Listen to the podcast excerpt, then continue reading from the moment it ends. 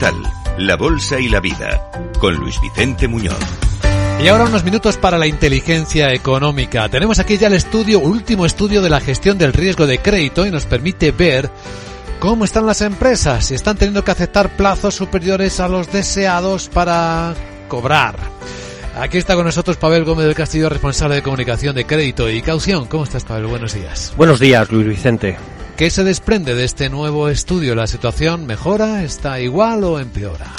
Bueno, pues se desprenden muchas cosas. Eh, una de ellas es que eh, el 73% de las empresas tiene que aceptar plazos de pago superiores a los que desearía por parte de, sus clientes. Estos son dos puntos más que en otoño del, eh, del, año pasado. Empeora, por tanto. Sí, hay un cierto empeoramiento de esa necesidad de los clientes de proponerte plazos de pago superiores a los que tú querrías aceptar y hay un empeoramiento claro en el eh, sector público. Digamos, antes solo el 5% de las empresas, hay que pensar que no todas las empresas trabajan con el sector público, solo el 5% tenían que aceptar plazos de pago superiores por parte del sector público y se ha duplicado, ha pasado al, al 10 esta tasa. ¿no?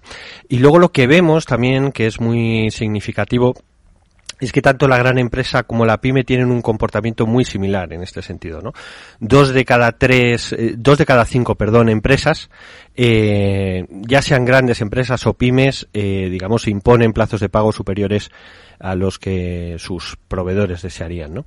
Eh, estamos hablando del 42% de las grandes empresas, que ha empeorado un poquito, un, un, punto respecto al año pasado, y del 39% de las pymes, que aquí sí que hay una cierta mejora de, dos puntos. ¿no? Y luego, por otro lado, tienes a los autónomos que realmente no tienen una capacidad para imponer esos eh, plazos de pago, solo el 13% de los autónomos logra, digamos, imponer plazos de pago a sus, a sus. Cada vez menos, entiendo. Sí, aquí hay una, aquí hay una caída de dos puntos. Habíamos visto en la pandemia digamos, una mejora eh, en el comportamiento de la gran empresa, posiblemente derivado de, mm, de, ese intento de la gran empresa, digamos, por, eh, por mantener eh, a otras empresas más pequeñas y no imponerle unos plazos de pago superiores a los que desearían en pandemia, sobre todo lo vimos en 2020, pero digamos, la foto ha vuelto a lo que era la, la situación prepandémica, ¿no? Cierto. ¿Y qué razones son las que les suelen dar a las empresas para retrasar el pago?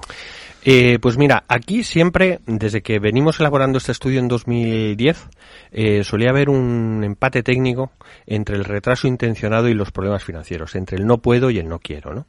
Eh, pero este, en esta oleada de otoño sí que detectamos yo te diría casi que por primera vez desde que hacemos este estudio un, empeoramiento significativo de lo que son los problemas financieros. Es decir, eh, el 61% de las empresas lo que explican es que una de las razones por las que sus clientes les imponen plazos de pago más elevados son porque tienen problemas financieros para pagar, hay una falta de disponibilidad de fondos y esto es un empeoramiento de casi 11 puntos respecto al, al año pasado.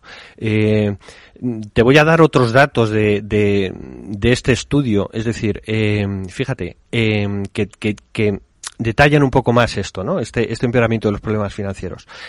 El 91% de las eh, empresas está detectando un deterioro en la solvencia y en la liquidez de sus clientes. Y cuando les preguntas, digamos, por qué se está produciendo eso, por qué, por qué está habiendo este, este mayor problema de solvencia y liquidez, eh, el COVID ya es lo de menos. Es decir, el 68% te habla de, costes energéticos, el, 70, el 67% de inflación, el 43% te habla de la cadena de suministro, el 36% de los costes financieros, el 35% de las tensiones geopolíticas y a la crisis sanitaria solo el 21% te dicen que sus clientes siguen, digamos, afectados por esto.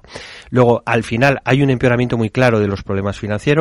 El retraso intencionado sigue ahí. El, eh, el 48% de las empresas dicen que sus clientes de manera intencionada pretenden como una fuente más de financiación esta relación cliente-proveedor y luego ya mm, muy alejadas de estas dos razones tienes la complejidad del procedimiento de pagos, las disputas comerciales no por la calidad y la facturación incorrecta que son otras razones que suelen eh, generar estos problemas.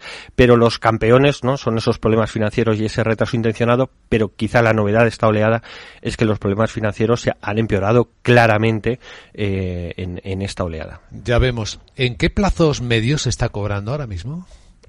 Eh, pues el 43% de las empresas está trabajando con los plazos de pago que supuestamente tendría que tener toda la, cadena, ¿no? Los que dice la de ley. valor, los que dice la ley, que son esos 60 días, ¿no?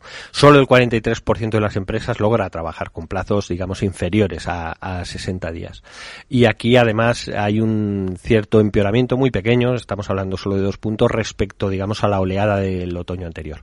Y el 13% de las empresas pues trabaja por encima de 90 días, que son, digamos, las que soportan los plazos de pago más, eh, más elevados y aquí hay un empeoramiento similar de dos puntos, es decir, lo que está viendo es un desplazamiento. Eh, bueno, es una realidad, mm, yo te diría que crónica.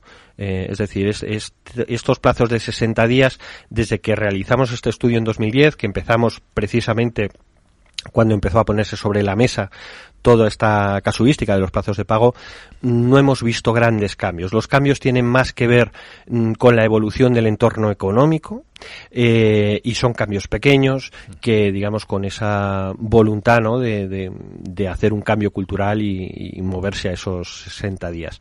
Porque realmente, eh, bueno, pues es algo que está muy incrustado ¿no? en nuestra dinámica comercial y es muy difícil de cambiar. Parece una cultura. Y tras una década de estudios, del estudio de gestión de riesgo del crédito, de crédito y educación, efectivamente, pues se muestra cómo se ha cronificado. Pues interesantísima visión de la realidad en este momento, que puede ser ampliada para quien desee más información en la web de crédito y caución.es. Gracias, Pavel Gómez del Castillo, y hasta la próxima ocasión. A vosotros y salud para todos.